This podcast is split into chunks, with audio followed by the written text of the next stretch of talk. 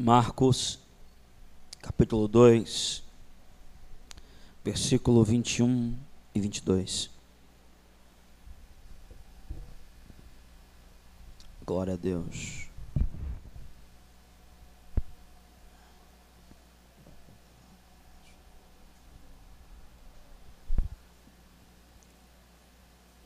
Vamos ler a partir do 20.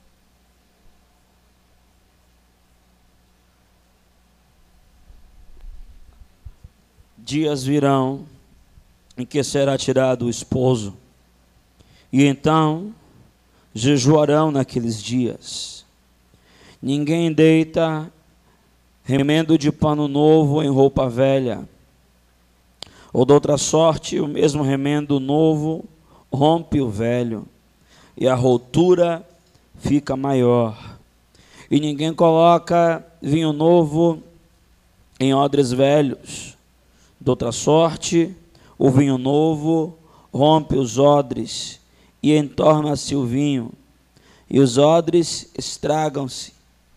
O vinho novo deve ser deitado em odres novos. Jesus ele está ensinando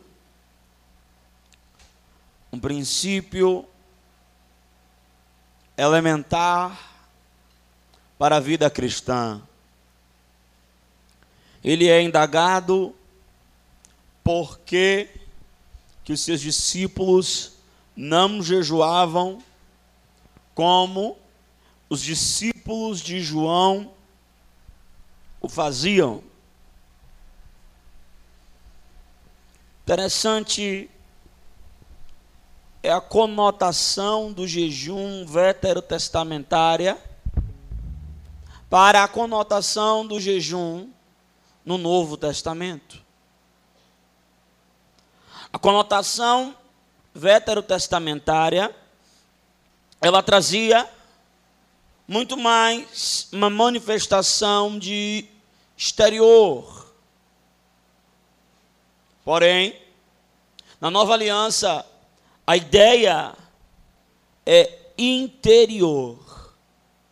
Estamos juntos? De maneira que quando alguém jejuava, todo mundo percebia, pelo seu aspecto físico, por colocar uma veste diferente, pano de saco, cinza sobre a cabeça, era algo que era visível a todos. E o Senhor Jesus, ele vem nos ensinar, em Mateus capítulo 6, essa nova postura. Ele nos diz que quando nós jejuássemos, ninguém deveria saber.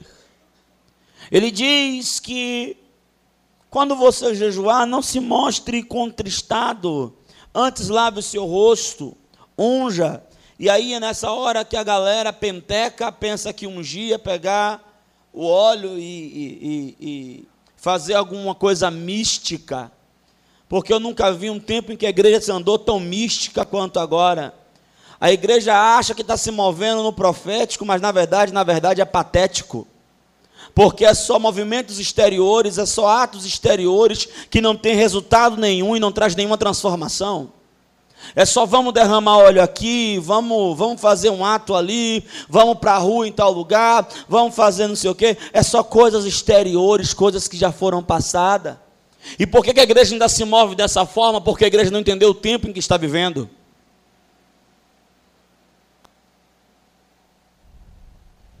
E o Senhor Jesus está dizendo: vocês precisam entender o tempo. Eles não jejuam porque eles estão com o esposo. Mas dias virão, repita comigo: dias. Outra vez. Mais uma vez. Nós precisamos entender os dias em que nós estamos vivendo. Porque se você não compreende o dia que você está vivendo, você vai tomar a postura errada. Ou quem sabe até uma postura ultrapassada. Por exemplo, quando o Senhor Jesus, ele foi morto, no sábado, as mulheres se reuniram para ir no sepulcro. Eu falo sábado é a cabeça da galera em pena. Na mente do judeu, eles contam um dia e uma noite. O sábado para o judeu começa na tarde de sexta e termina na tarde do próprio sábado. Vocês entenderam? O porquê que eu disse que elas foram no sábado? Estamos juntos? Muito bom. E elas vão lá, e qual é o intento? Elas se reúnem e dizem: vamos lá fazer o quê? Ungir o corpo de Cristo. Aquelas mulheres vão tomar posturas, uma postura equivocada, por quê? Porque o corpo de Jesus já tinha sido ungido, já tinha sido preparado por Maria de Betânia lá no jantar. Quando ela entrou naquele jantar, ela quebrou o vaso e derramou todo o azeite sobre ele. E ele disse: Isso foi feito para preparar o meu corpo para ser entregue. Só que eles não entenderam o que o mestre disse. Por não entender o que o mestre disse, foram fazer algo que já estava ultrapassado. Foram tomar uma atitude que já não era mais para tomar. E a igreja vive perdendo tempo fazendo coisas, criando ativismo evangélico que não muda a vida de ninguém, que não transforma ninguém. É só movimento, é só movimento, é só movimento. E muitas das vezes movimento sem sentido, movimento vazio. Porque não compreendeu os dias em que estão vivendo. Existem dias de ir para a rua, existem dias de se manifestar, mas existem dias de se guardar, jejuar e orar. Existem dias de sair, de guerrear, conquistar território, avançar pelo reino, ficar bandeira, gritar e haver chamar o Senhor estar aqui. Mas também existe dia de estar de porta fechada, reunido e orando ao Senhor.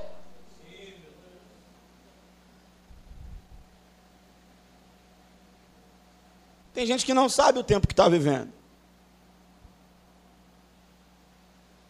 E por não saber o tempo que está vivendo, está tomando atitude equivocada. E ele vem dar um exemplo de entendimento. Só que ele dá um exemplo de entendimento mostrando o que? Atitude equivocada. Qual é a atitude equivocada? Quem é que vai colocar um remendo novo numa roupa velha, irmão? Atitude equivocada. Não é tempo mais da igreja ir para a rua. É tempo da igreja ser igreja. Não, vamos pegar a igreja e vamos botar a igreja na rua. Não, querido, esse tempo já passou. O tempo agora é da igreja ser igreja, na faculdade, na escola, no trabalho, na vizinhança. É o corpo ser corpo. E quando você não entende o tempo que você está vivendo, você toma atitudes equivocadas. Você gasta tempo, você gasta energia, você gasta recursos naquilo que não dá resultado.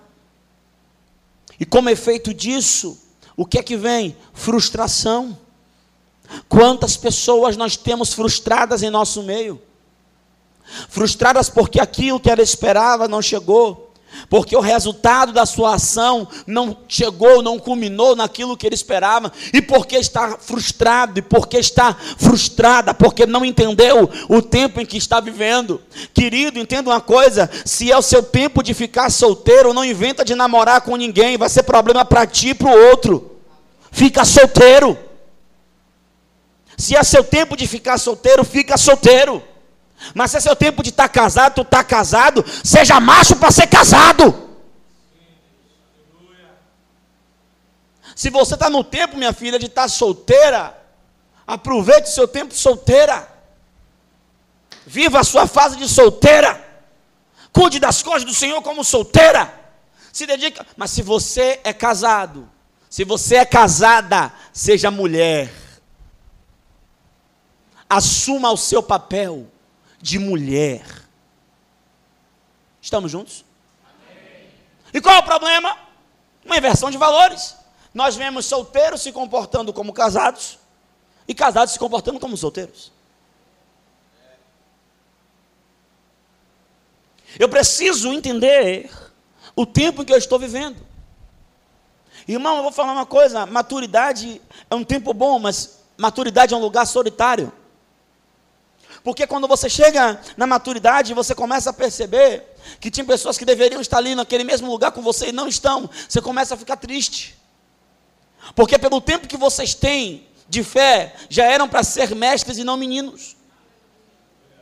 E qual é a tristeza? A tristeza é que parece que o céu injeta recurso, investe recurso, e nós não correspondemos. Por que não correspondemos? Porque não estamos alinhados com o propósito. É necessário um realinhamento.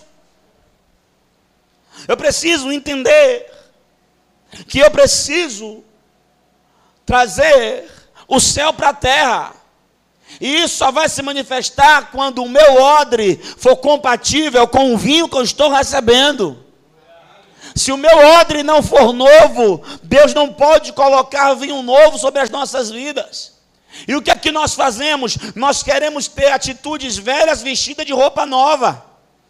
Como assim, pastor? A criatura é ciumenta, não foi liberta do ciúme. Aí ela agora bota uma roupa nova no ciúme. Não, pastor, não é ciúme, é cuidado. Pare de se enganar, pare de mentir, é ciúme. A mulher é manipuladora. Ela é manipuladora. Ela manipula os filhos, manipula o marido. Ela é manipuladora. O espírito de Jezabel está influenciando ela errado, criando uma, uma, uma, um relacionamento tóxico dentro de casa. E agora ela bota uma roupa nova na atitude velha. Ela diz: Não, eu estou sendo sábia. Isso não é sabedoria, isso é esperteza. E esperteza vem do diabo, porque toda sabedoria é primeiramente pura.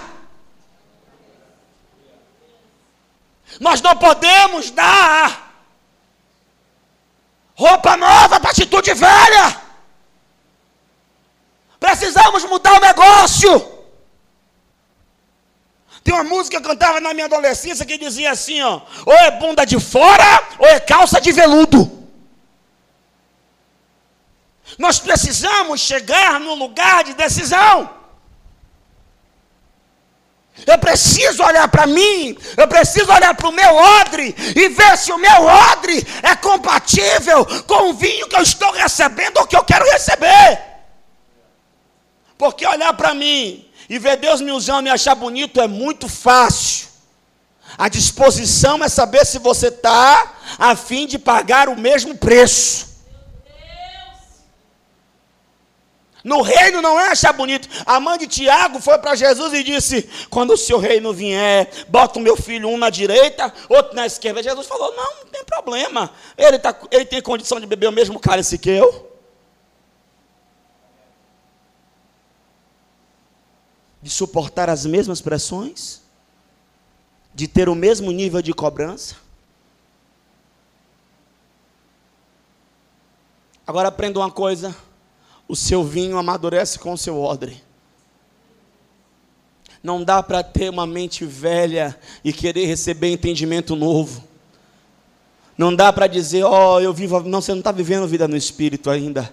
Você ainda não entendeu o que é paternidade. Você ainda não sabe o que é reino. Você ainda não entendeu o que é governo. Porque no dia que você entende, muda. Muda. Você sabe o que é transformação?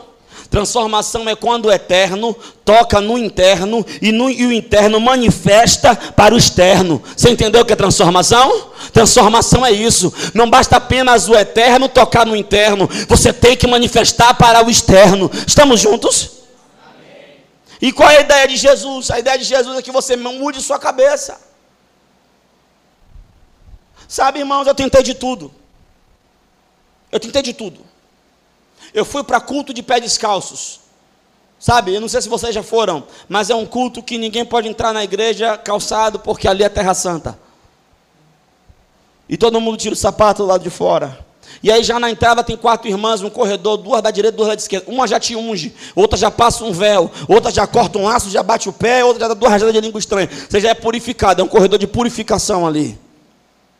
E quando você entra, tá todo mundo de branco, um timbal batendo, tá, tum, tum, tá, é, e o negócio é assim, já fui para. E aí, pastor, a minha vida não mudou, eu parei de ir. Eu já fui para culto de mover. Duas notinhas, uma bateria desafinada, E vamos embora. É é poder, é poder, é poder. E a noite toda só isso. E e diguim, e já, e nanga, e dudu, e tanta, e teteca, e iriri, e papapá. E aí gente pula, roda, e cai, se lambuza, e se molha. E aí, pastor, a minha vida não mudou, eu parei.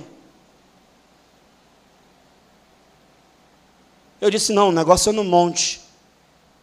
Eu vou para o monte. Nós queremos mágica. E no reino não existe mágica, no reino existe milagre, e milagre é paulatino, e milagre é pouco a pouco, e milagre é um passo de cada vez, e milagre é de glória em glória, aleluia. E aí então aquele que mentia não mente mais, aquele que roubava não rouba mais, aquele que adulterava não adultera mais, porque foi transformado. Burrice é você fazer a mesma coisa e querer ter um resultado diferente. Você vem para cá e me ouve. A minha mensagem é de confronto. A unção que está sobre mim é para isso. Eu fui chamado para mexer com você. Mas se você vem para cá, é confrontado, sai por aquela porta e você não tem uma atitude condizente com a palavra que você recebeu, sua vida vai continuar a mesma coisa, querido. É que nem uma casa com a fiação velha, que nós só fazemos pequenos reparos com fita de isolante. Chega uma hora que vai ter uma pane geral. Chega uma hora que vai pegar fogo. A sua vida está cheia de paliativo. A sua vida está cheia de jeitinho. E aí a gente dá um jeitinho e enrola amanhã, não enrola amanhã? Te enrola amanhã. E aí dá um jeitinho, enrola painho, não enrola painho, te dá um a zero no coroa. Tá bom, aí a gente vai mais para frente e dá um a zero no pastor. Não, a gente enrola o pastor, a gente enrola, a gente faz de conta que a gente é santo na, na frente do pastor. Eu deveria tirar uma foto do pastor, colocar uma foto do pastor no carro, uma foto do pastor na empresa. Mas porque não, o pastor está aqui, ó, o pastor. Né? Na frente do pastor a gente é crente, a gente faz as coisas do jeitinho certo, né? né? Não é verdade? Não é verdade? Não, pastor, mas tem gente que não é nem crente na frente do Senhor. Esse nunca foi. Mas tudo bem. Aleluia. E aí a gente, né? A gente vai dando. Mas chega uma hora, querido, que você vai chegar diante de Deus. E a Bíblia diz que nós somos indisculpáveis. Você vai chegar diante dele. E quando você chegar diante dele, você não vai dar o baratinho nele.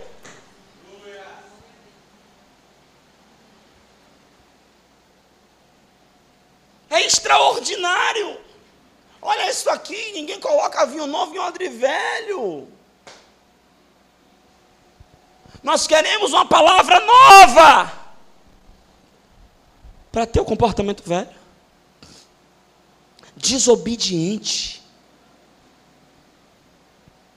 De que é uma palavra nova. Ah, paternidade não é liderar sobre as pessoas, é, é liderar em favor das pessoas. Eu sabia que tinha uma coisa de errado onde eu estava, eu nunca concordei com esse negócio. Muito bom, e agora? Como é que você se comporta?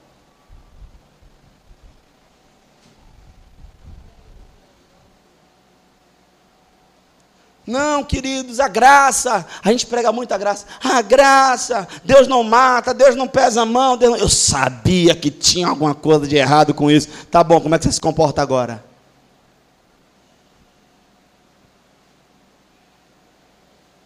Porque antigamente dizia, Deus vai matar. Ai, misericórdia, eu vou fazer, né? Porque Deus vai matar. Não, eu vou dar o dízimo, porque senão vai entrar quem? Ó, ó a equipe. Cortador do, migrador do, devorador do, destruidor do, tudo do. Então eu não quero ter dor, então eu vou dar o dízimo. Não, irmão, foi tudo vencido na cruz do Calvário, vira ladrão agora.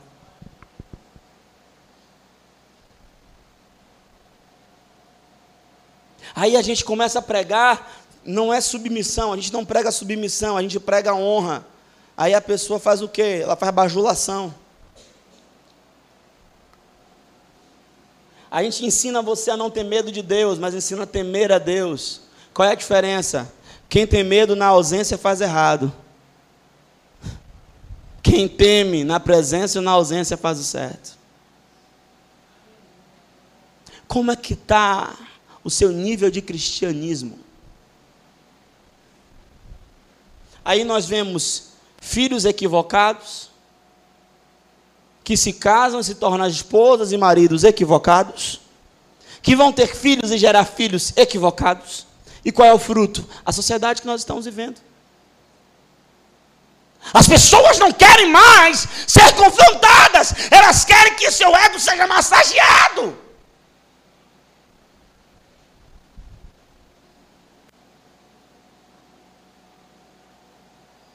Eu não sei se eu estou interpretando errado, eu não sei se eu não estou conseguindo fazer a leitura correta, mas no meu espírito, o que eu entendo é que nós estamos vivendo um tempo de transição. Eu fui sexta para sábado para uma vigília. Que vigília? Eu ouvi muita coisa de Deus. Tem tempo que eu não vejo Deus usar alguém como usou aquele rapaz para falar comigo. Foi muito assertivo. Foi muito assertivo. E eu voltei de lá com o coração fervendo, mas ao mesmo tempo pensando: para onde é que nós estamos caminhando? Porque, querido, entenda uma coisa: nós somos tendenciosos a querer o novo intoxicado pelo velho o que você viveu, o que você experimentou, se fosse bom, você estava vivendo até hoje, experimentando até hoje. Se passou, porque aquilo foi um período, agora você precisa de algo novo, você precisa de, de uma direção, você precisa, aleluia, de um norte. Deus precisa levantar no meio da igreja restauradores e reformadores.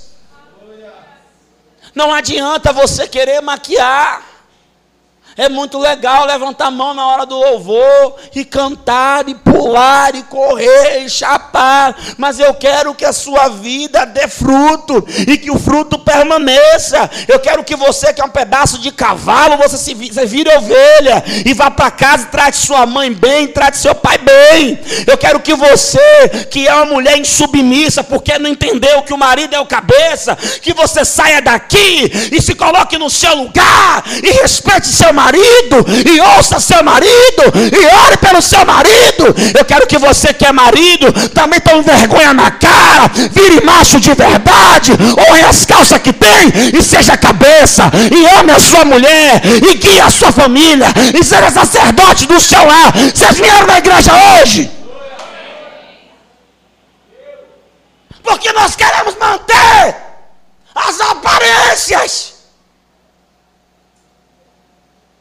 Não é assim?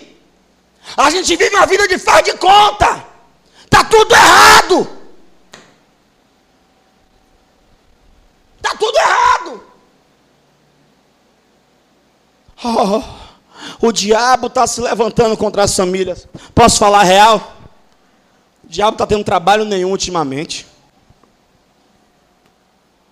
A mulher, a mulher, esse mundo cheio de feminismo. Aí a mulher, não, não é assim, não é desse jeito. Aí ela bota na cabeça. Aí o marido banana, que tem um bocado de cara banana, que ele acha que ser macho é ser bruto. Se você precisa dizer que você manda, então você não manda em nada. Mas por que, pastor, tem tanto marido banana? Quem cria os homens? Quem cria os homens? A gente entupiu, foi desentope. Quem cria os homens? Aí a mãe cria um menino banana. Um menino dependente emocionalmente. Já viu? Tem mãe que cria o filho mal, cria o menino dependente emocionalmente. A primeira cara feia que o menino faz, a mãe cede. Oh, meu bebê, não chore não. Manda ele falar, passar lá em casa 15 dias. 15 dias. Ele vai voltar ungido. O menino faz uma cara feia. O que foi? que foi, bebê de mãe? Aí ele casa com a mulher e ele espera que a mulher vai fazer a mesma coisa com ele. E chega ele se frustra. E quando ele se frustra, para quem que ele corre para contar? Oh mãe, ela não está cuidando de mim direito. Oh mãe, oh mãe, oh mãe, oh mãe. É um bando de marido banana. Você casou para ser um com ela, quebra o pau com ela, mas fique com ela. Se chateie com ela, mas fique com ela. Eu vou ligar para amanhã. Você não vai para ligar para amanhã coisa nenhuma, macho. Você vai ficar entupido com ela, mas é com ela. Quebrou o pau, vamos, eu vou dormir no sofá. Você não vai dormir no sofá mais não, sua bestalhada. Você vai dormir na sua cama. E ela também.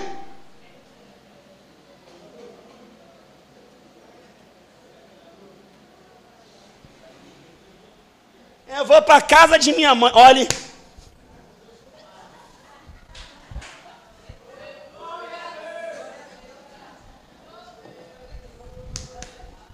Mão, mão, ó, você que é mãe, meu filho, que foi? Ela te tratou mal? Venha.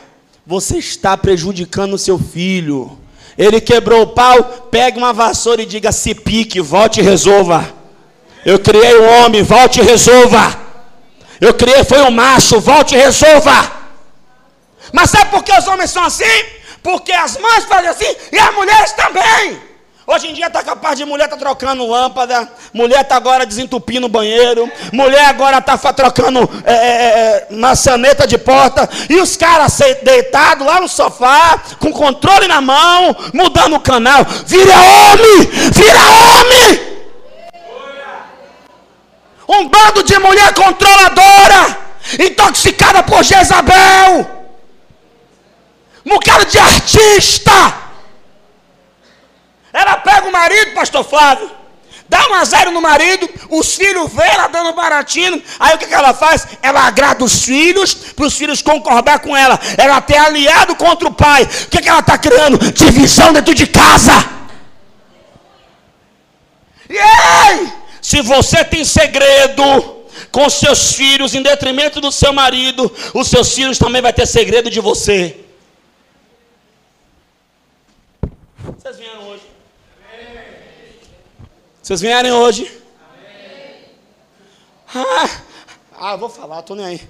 Ah, eu não sei o que foi que eu fiz. O meu filho está roubando. Se roubava a carteira do marido. Eu não sei porque esse menino mente para mim. Ou, oh, o telefone tocava, você mandava dizer que não estava em casa?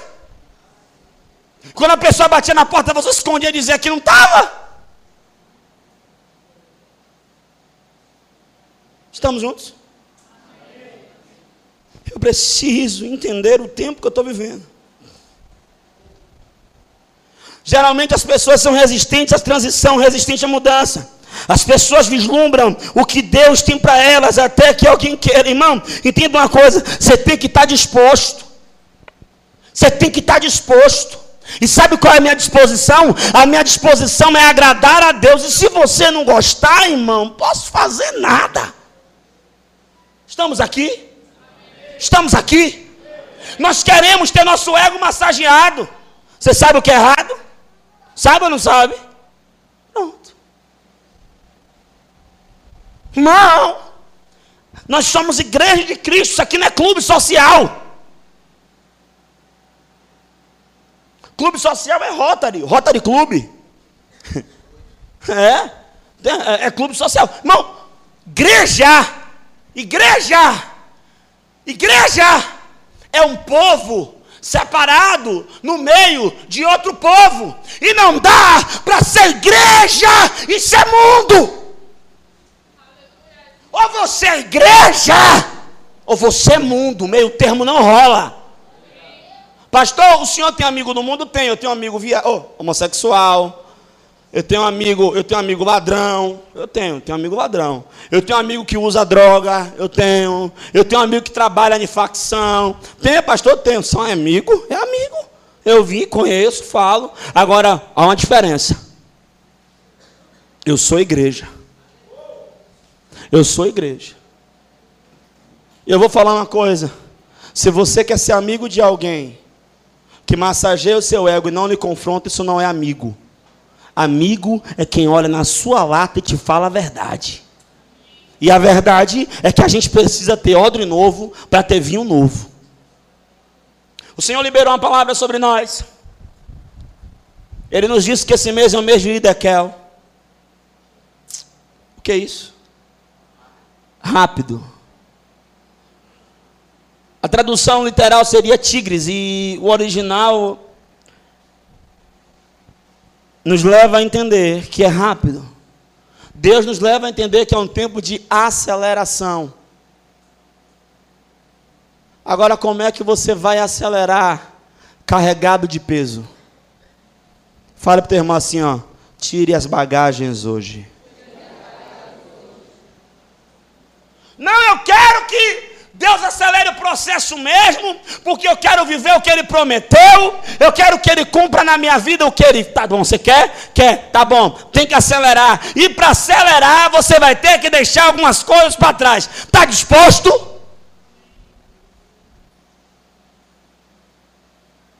Relacionamentos nocivos, amizades tóxicas. Você conhece alguém que gosta de plantar sementinha do mal? Conhece? Conhece? Hum, Luciano está ali com o celular, hum, só no zap. O irmão está anotando a mensagem do pastor. Aí Satanás, né, meu filho? Não, tem que ser demônio. Ô, Binho, você está bem? Está bem? Está bom noivado? Vai casar ainda em janeiro? Estranho. É ali sentada longe de você. Conhece alguém assim?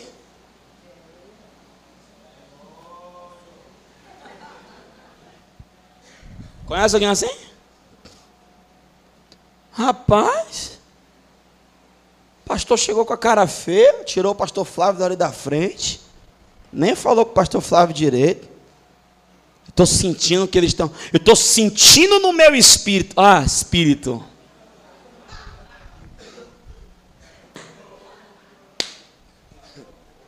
Não, não está acontecendo. Rapaz, e, ó, ó, ó.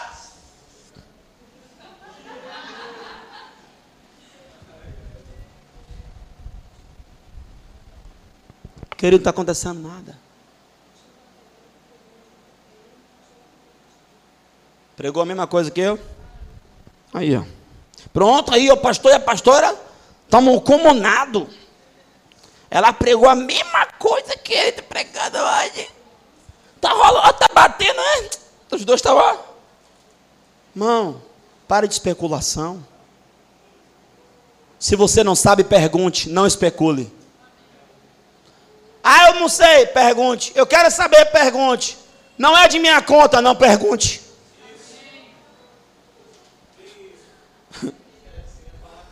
Não lhe compete, não pergunte. Mas não especule.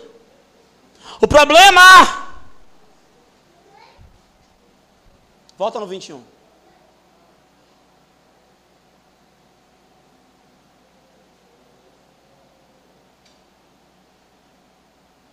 problema é isso aqui.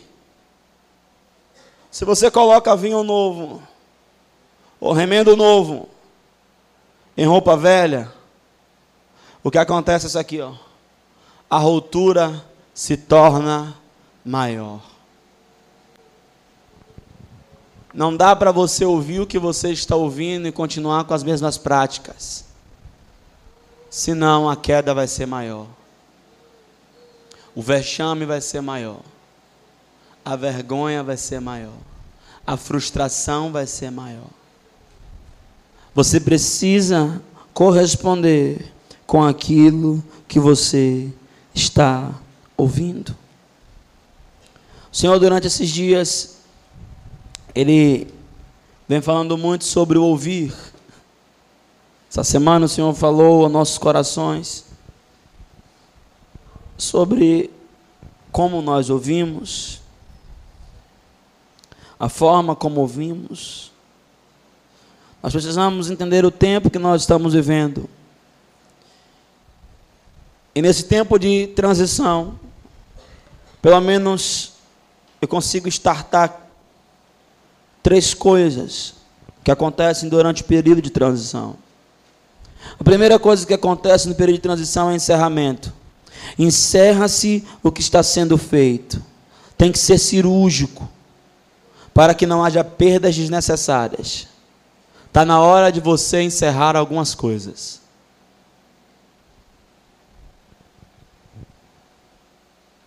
No tempo de transição, nós temos que encerrar.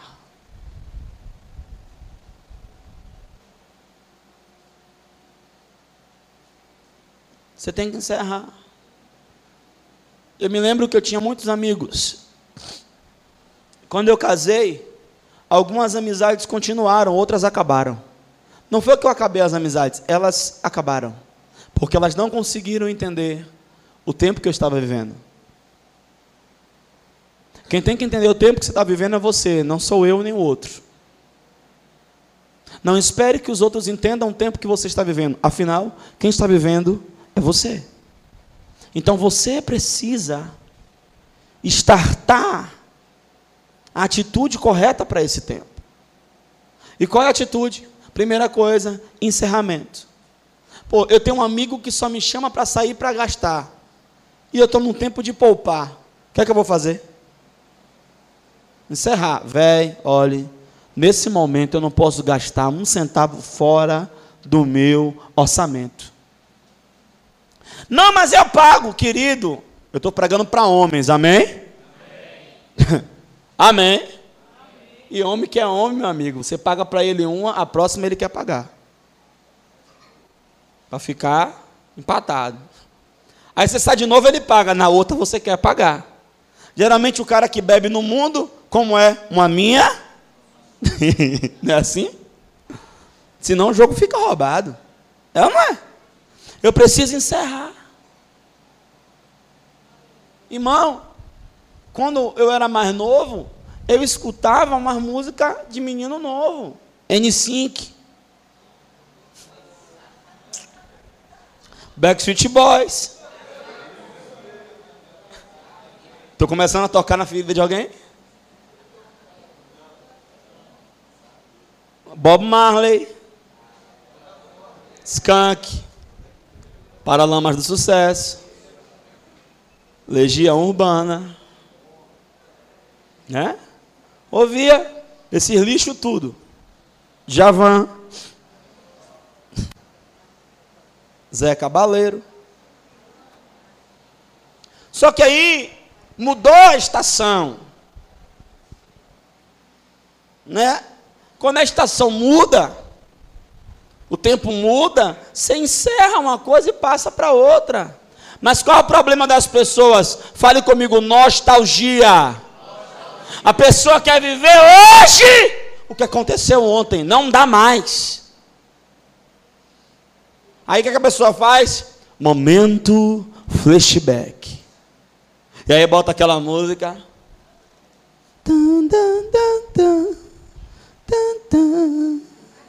Na, na, na, na, na, na. Uh,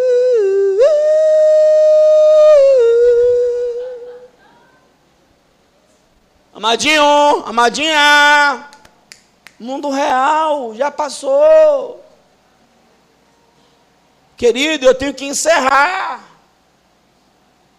Eu tenho que encerrar. Ah, pastor, mas eu gosto. Encerra, querido. Se você não encerra, você não transiciona. Vocês que são motoristas, eu não sou motorista, eu boto o carro para frente. Vocês que são motoristas, você bota a primeira marcha para sair do lugar. Saiu do lugar, segunda. Só que tem um tempo para você ficar na segunda marcha. Porque senão a rotação aumenta o motor pede marcha, e se você não dá, o carro não consegue desenvolver. Assim também é a nossa vida. Para cada vida, para cada momento, uma marcha. Aleluia! Não dá para você andar numa pista de 100 km com 40, querido. Você tem que botar o carro para desenvolver. E para desenvolver, você tem que encaixar a marcha correta no tempo certo. Não dá também para colocar a quarta marcha para andar 20. Para cada tempo, uma marcha. Estamos juntos? Segunda coisa que acontece no tempo de transição é a transmissão. É a depuração e a estruturação do recebido para transmitir aos discípulos pouco a pouco. Você tem que pegar o que você está recebendo, depurar, estruturar dentro de você para transmitir. Qual é o problema? As pessoas querem multiplicar aquilo que não entenderam. Quando você multiplica aquilo que você não entendeu, você está apenas aumentando a ignorância. É necessário que você entenda, aleluia, aquilo que você recebeu, estruture, depure, e aí então você comece a transmitir, e na transmissão você vai passando pouco a pouco. Qual é o problema das pessoas? Elas querem falar daquilo que não vivem.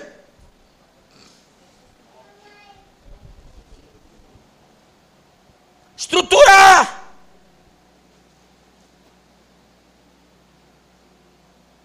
Ah, mas eu não curto trazer na arca. Eu não curto a oficina G3, eu sou crente, rapaz. Eu não curto. Essa galera do bola de neve. Meu negócio é adoração. Beleza, irmão? Eu gosto da, do louvor daqui da casa. Peraí, peraí, você não entendeu. Entendeu nada. Falando merda. Entendeu nada. Adoração não é estilo musical. Adoração é estilo de vida.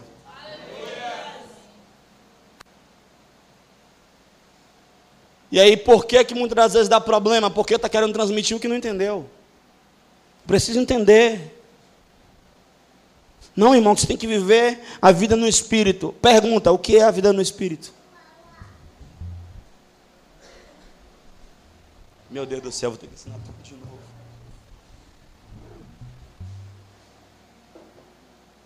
Não, porque a minha mente é uma mente de reino.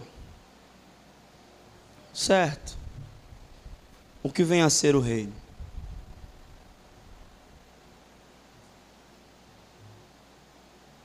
Ser religioso, ou melhor, não ser religioso, não está no corte de cabelo ou na forma de apresentação, porque eu conheço gente que a estrutura não diz que é religiosa, mas o que ela fala e a sua atitude denota religiosidade. Aí agora eu vou entrar agora nisso aqui, que é uma verdade. Tudo agora virou religiosidade. Ser obediente agora é religiosidade. Eu não gosto dessas músicas religiosas. Quer dizer que cantar Bendito seja o Cordeiro que na cruz por nós padeceu.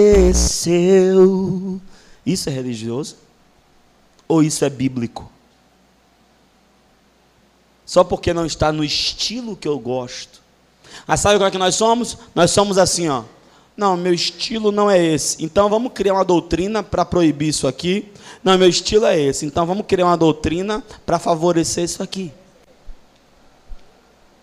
Eu não gosto de tatuagem, então cria uma doutrina para dizer que tatuagem é do diabo, do demônio, do satanás. Viu, irmão? Satanás, capeta, demônio, não bota tatuagem no seu corpo, porque é do diabo. Não, mas eu gosto de roupa social. Ó, irmão, é de Deus, você fica mais bonito, mais elegante, mais apresentável, né? Faz igual o Wanda, só botou até cá em cima, aleluia.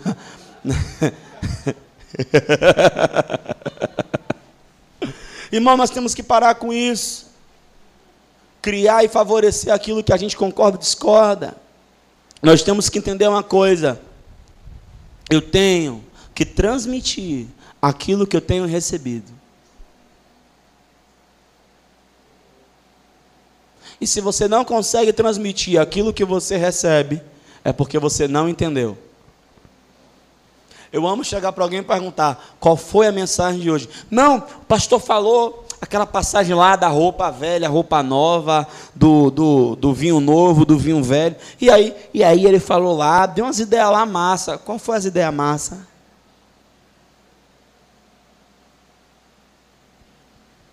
Estamos juntos? Para encerrar.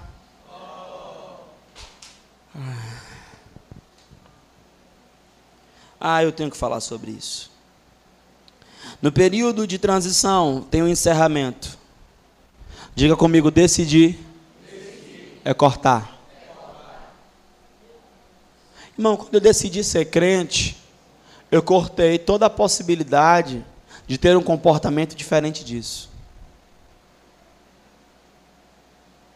Quando eu decidi casar, e eu casei, graças a Deus, estamos aí, esse tempo todo, exercendo fé, que não é brincadeira ser casado, meu amigo, ser casado. Ó irmão, ó irmão, pastor, defina aí o que é casamento, é uma mistura de ruim com bom.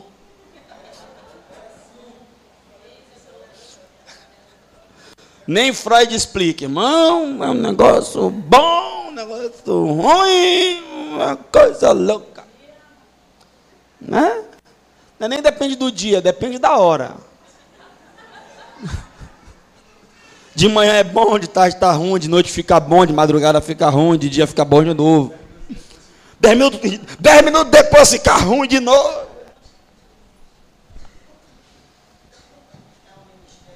É uma coisa, irmãs, olha irmãs, as mulheres estão aqui, falem amém. Não tem ministério maior no mundo do que ser casada e ser mãe.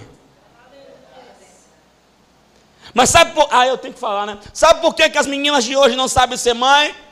Porque as, as, as mais antigas não estão passando bastão.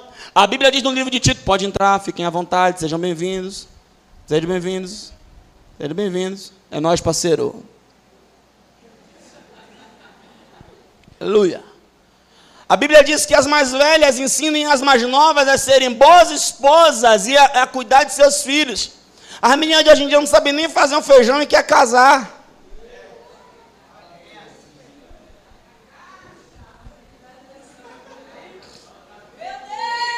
Você tem que aprender a ser bom. Não, pastor, que eu tenho um chamado. Deus me chamou para pregar, minha filha. Você vai pregar para o espelho, para você se converter. Você precisa aprender a ser uma boa mulher. Irmã, é, é, pastor, isso é vida. Ei, isso é feminismo. Isso é feminismo. Eu creio na Bíblia. Quem crê na Bíblia diz amém. E a Bíblia ensina qual é o princípio. Você é mulher. Ô oh, meu filho, tá, tá, tá bonito, não tá? Aí alguém chega, pastor Flávio, tá bonito, hein? Ah, aí vive, vive, não fala nada. Como é que você. Aí por que ela tá feliz? Ah, patrocinado por ela, pô. Porque é assim, velho. A gente, se vacilar, a gente pega a primeira camisa, a primeira calça, veste e sai. Aí a, a mulher, pera aí, menino, tá combinando. Pera aí, menino, tem que passar essa camisa. Vem cá, rapaz, tá todo mal amanhado. Olha para esse cabelo, meu filho, o barbeiro também tem família, meu filho. Vai cortar esse cabelo. Irmão, tem ministério maior do que esse? O cara é teimoso igual a porta.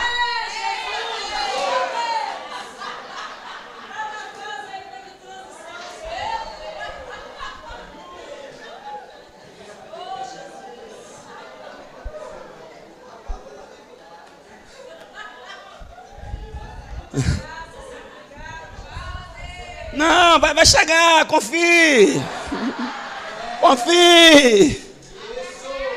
Irmão, é um cálculo, é um cálculo gastronômico.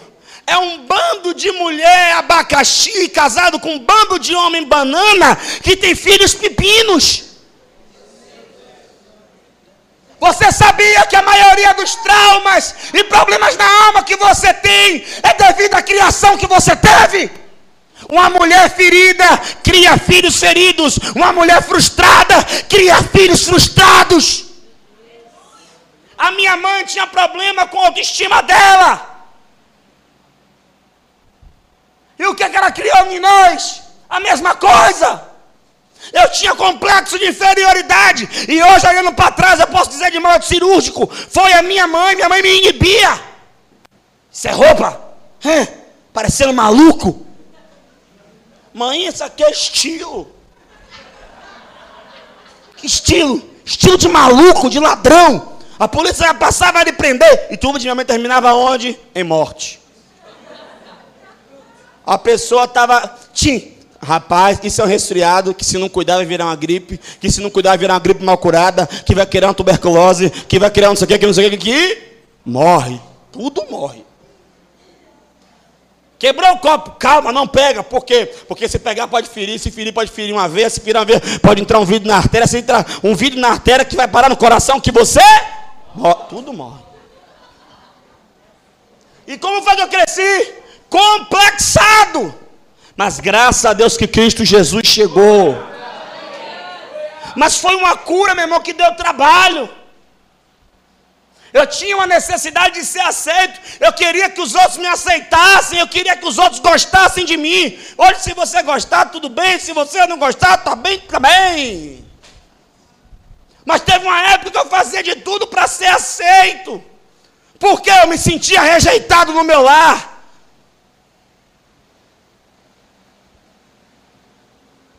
Estão juntos? Amém. Nós precisamos entender isso aqui. Pelo amor de Deus. Que evangelho é esse? A mulher não sabe ser mulher. Ela vinha até na embalagem de mulher. Mas vem com a cabeça de robô. Deus é mais. Parece que a programação vem toda corrompida. Não, e o pior é que a mulher, ela vem, quando a mulher vem com a cabeça bagunçada, ela acha que o marido vai suportar igual o pai dela. Eu quero te falar uma coisa: marido não é pai, não, minha filha. Ah, porque meu pai mandava eu fazer uma, duas, três, eu não fazia, ele pegava, ia lá e fazia. Minha mãe mandava eu lavar o banheiro uma, duas, três, eu não lavava, ela pegava e lavava. Olha, mãe, o marido não. Ele vai mandar uma, ele vai mandar duas, ele vai mandar três. Não deveria nem mandar, porque mulher que a mulher tem vergonha na cara, ela cuida da casa dela. Mas tudo bem. Né? Opa! Uh. Ninguém? Alguém me chamou? Mas ela foi lá, deu mole, o cara falou três vezes, minha irmã. Se der a hora dele chegar, passou duas horas, ele não chegou, ele foi embora. Ah! Ai, mãe, deu duas horas. Você ligou para o celular, está desligado?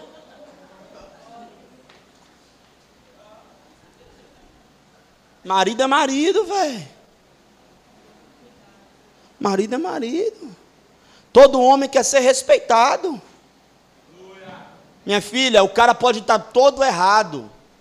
Chame ele no canto. Se você. Que tem mulher que é presepeira, tem mulher que gosta de, de, de. Tem mulher que é artista. Ela é artista e quando acha plateia. Como é que pode? Eu estou até agora com fome, me esperando, e você não beba!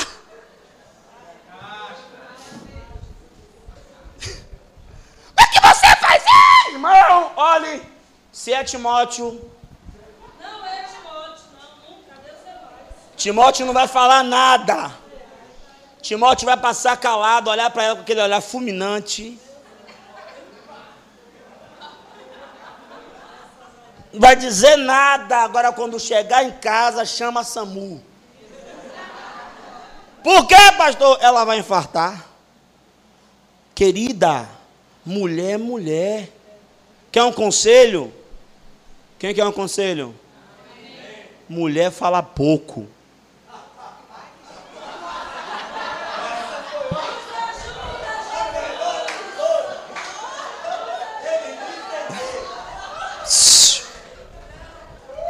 Mulher fala pouco em público.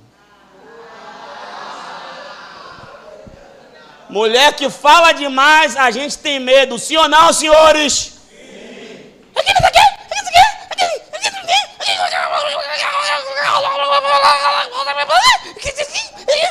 Pior é as que falam mexendo. Fuja.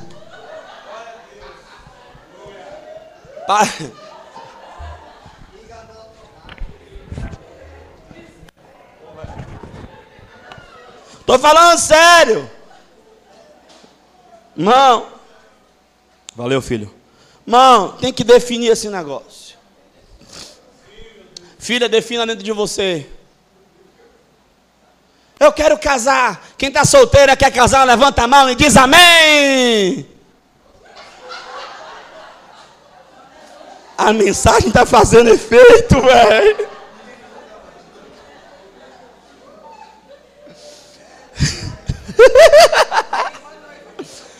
Quem está solteiro quer casar, levanta a mão e diz amém. Quer casar, meu filho?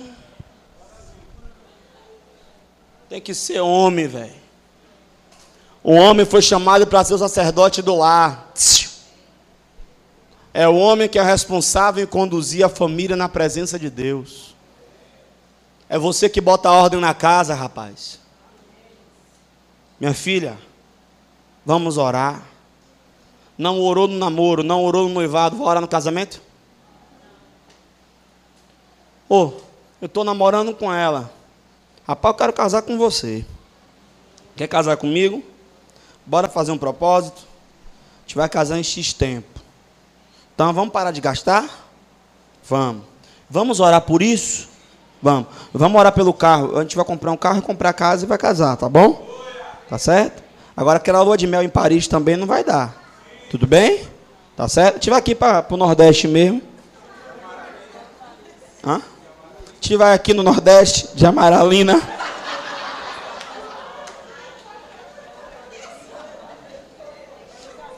Aí ele bem, definiu. O que é que vai fazer agora? Vamos orar e trabalhar, né, meu filho, que não vai cair do céu, né, pai? Vamos trabalhar. Trabalhar, né, pastor? Né? Trabalhar. Pronto. Agora tem que orar. Sabe por que é? Irmão, quem criou a família foi Deus. Quem não quer que você case é o diabo. Então tem que orar. Não tem que orar, minha filha? Mas quem quer casar, né? Eu digo a você, é melhor ficar solteiro. A Bíblia diz em 1 Coríntios capítulo 7 que aquele que casa está procurando tribulação para si. Está na Bíblia. Pastor, por que, que o senhor casou? Por que, que eu casei? A Bíblia diz que casamento é dom, cada um fique na vocação que foi chamado, é dom. Eu não tenho dom de celibatário, eu tenho dom de ser casado, então eu vou me atribular. Mas me atribulo feliz. É ou não é, pessoal? Que nem uma irmã, tem uma irmã aqui na igreja, não vou falar o nome, não quero expor ninguém. Mas eu parei de tomar café na casa dela, porque eu na casa dela tomar café, ela chegava no marido e pedia, me dê 50 reais para comprar o material para o café. Eu ficava assim, ó, rapaz, que café é esse que essa irmã vai fazer para mim com 50 reais? Aí vinha o quê? Suco, café e pão. Eu... rapaz, morar em Brotas é caro, é? Aí no outro dia, pastor, vai lá em casa tomar café. É, vai eu. Ela me convidou. Amém? É, vai eu de novo. Aí não foi o marido, não, foi o filho. Filho, que é? Me dê 50 reais. Eu... Já virou 100. E o pior, tem troco não. Mão, eu falei, rapaz, eu vou dar um tempo de tomar café na casa do irmão, senão eu vou quebrar o irmão.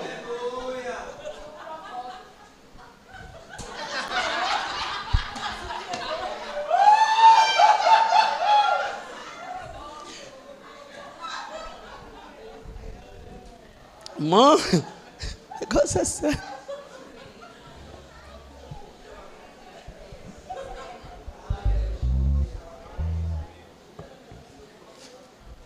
Estamos juntos? Amém. Irmão, a gente precisa entender. Queridos, quando a gente não entende o tempo de transição, a gente fica para trás. Eu me lembro que final da década de 90 já se falava sobre a chamada era digital. Alguns diziam que não, que como é que pode. Mas quem se posicionou, correu para as escolas para tomar curso, para aprender, essas pessoas, elas entraram na era digital e desfrutaram de tudo que a era digital tinha para oferecer. Inclusive a internet de escada, meia-noite. Pim, pom, pim, pom. Quem lembra? Né? Quem se preparou foi ver o computador com aquela tela verde, que tudo era feito no DOS, né? Você criava, ia lá no DOS, criava, para você ter lá é, um sistema operacional. Não era assim como hoje, não. Hoje o negócio Hoje em dia vem pronto, hoje em dia é uma delícia, né? Aquelas impressoras que um furinho do lado, né? né? Quem se preparou o disquete, oh meu Deus do céu, né? Isso. Teve uma galera que se preparou. Tem gente que disse: não, isso aí, a máquina de escrever. Mão, passou. A máquina de escrever foi boa? Foi. Eu aprendi a digitar na máquina de escrever. A, S, D, F, é. Aprendi, aprendi na máquina de escrever. A digitar, espaço, aprendi a digitar. E aí, ó.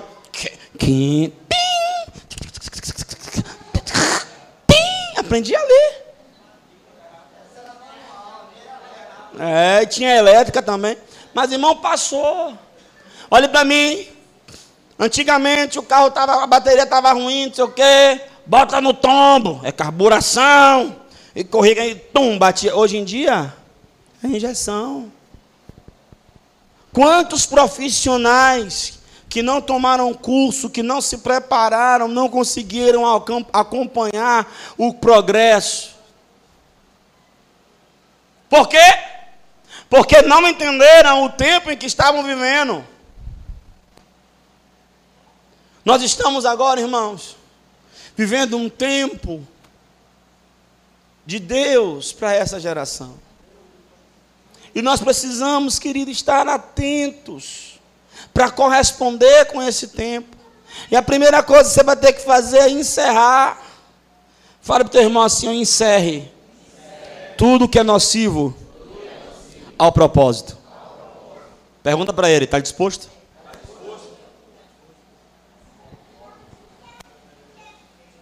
Depois, transmita. Comece a transmitir. Coloque no papel, coloque no, no, no, no, na, na, no computador, na tela do celular. Comece a transmitir. E por último, o tempo de transição, ele requer de você um reinício, um recomeço. Quero falar uma coisa, irmãos. Me dê sua atenção de presente agora, porque o que eu vou falar é muito importante. Não que o que eu falei antes não fosse. Mas o que eu vou falar agora é muito importante. O ano já está acabando. Nós estamos a um trimestre do final do ano. E muitos de nós aqui, no início desse ano, planejamos, projetamos, arquitetamos muitas coisas. Que, para falar a verdade, também não nos posicionamos, não trabalhamos, não nos esforçamos para que essas coisas se cumprissem. Porque se nós tivéssemos feito, certamente teríamos alcançado. Verdade? Mas, querido, o bom é que ainda há uma esperança. Não acabou. Pastor, no início do ano eu disse que ia ler a Bíblia toda. Esse ano eu ia ler a Bíblia toda. E aí eu não li nenhum livro. Projeta pelo menos ler agora o Novo Testamento. Não, pastor, eu projetei cuidar da minha saúde. Comer comida saudável e fazer exercícios físicos regulares. E aí, pastor, eu continuo sendo sócio do Burger King. Tá bom, querido, mas começa a fazer alguma coisa. Você precisa dar um restart na sua vida. Você precisa apertar o botão, dar um novo começo. O que não dá é para você ficar parado, querendo que as coisas mudem. As coisas só vão mudar quando você mudar. E esses são os dias de reorganização, de realinhamento. Queridos, eu acredito com toda a minha força, com todo o meu espírito, que nós estamos prestes a viver uma verdadeira revolução. Eu acredito com todas as minhas forças que nós veremos a manifestação do reino de Deus. Nós veremos pessoas manifestando o reino nas praças, nas esquinas, nas ruas, nas escolas, nas faculdades, nos becos, nas vielas. Eu acredito que nós veremos, mas eu também acredito que Deus vai fazer na igreja e na rua, quando Ele fazer primeiro em casa. Então, querido, quero dar um conselho para você. Esse tempo não é tempo de você estar preocupado com o púlpito, mas é tempo de você se preocupar com o altar. É tempo de você organizar as coisas, é tempo de você realinhar a sua vida, é tempo de você colocar a sua casa em ordem. É tempo de você começar a olhar para você e chamar responsabilidade para você. Porque chega de dar desculpa. Eu sou assim por causa do meu pai, eu sou assim por causa da minha mãe, não por causa da criação, por causa da condição, por causa do lugar onde eu morei. Não, você é assim por causa de você. Porque no céu não vai ter a lei da compensação. Tudo que o homem plantar, isso ele vai colher. É chegado o momento de nós começarmos a pensar se de fato está valendo a pena se de fato está sendo um agregador. Porque, queridos, atestado de burrice é fazer a mesma coisa, querendo obter resultados diferentes. Não dá mais tempo para perder tempo. E eu vou falar uma coisa: eu estou com muita disposição a não parar em pessoas. Antigamente eu fazia alguma coisa aqui na igreja e quando os irmãos não correspondiam, aquilo me entristecia. Só que depois eu comecei a perceber que eu tenho que fazer independente de. Então, querido, se você corresponde, amém. Se você não corresponde, amém também. Vai ter quem corresponda. E quem corresponder será alcançado. Ontem teve TPM. Quem veio foi edificada. Quem não veio, não foi. E quem perdeu foi você que não veio. Lamento por você. Vem no próximo. Teremos um Ruióis. Ruióis! Você que vier vai ser edificado. Vai aprender a ser macho de verdade. E se eu fosse, e se eu fosse a menina daqui da igreja, eu só queria namorar com um cara que vem no Ruióis. E se eu fosse um, um, homem daqui da igreja, eu só queria namorar com a menina que vem no Ruióis, ou no TPM. Ela não vai no TPM, não, pastor. Não queira, meu filho. Tá ruim. Eu preciso entender, eu não posso parar em pessoas. Nós vamos ter aqui o acampa dentro. Era para 50, já estamos em 60 e com lista de reserva. Faremos. Se tivesse um, faríamos. Nós estamos com o retiro. Todas as vagas estão preenchidas. Lista de reserva.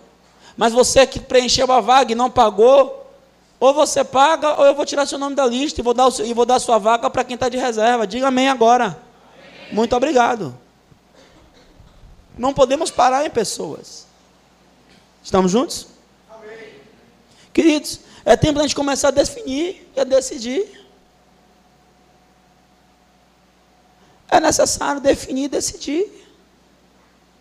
Ou você decide viver a vida como o Pai projetou, ou então, querido, você vai ficar batendo cabeça mesmo. É necessário você dar um reinício. É necessário você reorganizar. E falando em organização, começa com aquele pandemônio que é o seu quarto. Começa botando as coisas em ordem lá.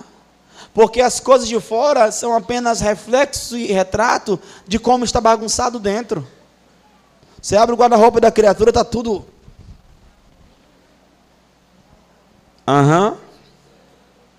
Eu acho lindo quando alguém fala assim comigo, pastor, não repare não. Aham. Uhum. uhum. Sim, sim. É que eu não tive tempo. Sei. Percebe-se? Não, precisamos apertar o play. Você só vai desfrutar daquilo que você ouve se você se comprometer com aquilo que você está recebendo. Porque senão vai ser vinho novo para odre velho. Não vai dar certo. Vai ser remendo novo para roupa velha. Não vai dar certo. Esse tipo de mensagem não é aquele tipo de mensagem que a gente ora e põe a mão na sua cabeça. Esse é o tipo de mensagem que você ora, você coloca a mão na consciência, reconhece os pontos e você reestrutura. Amém. Vamos aplaudir ao Cordeiro. Ele é muito bom.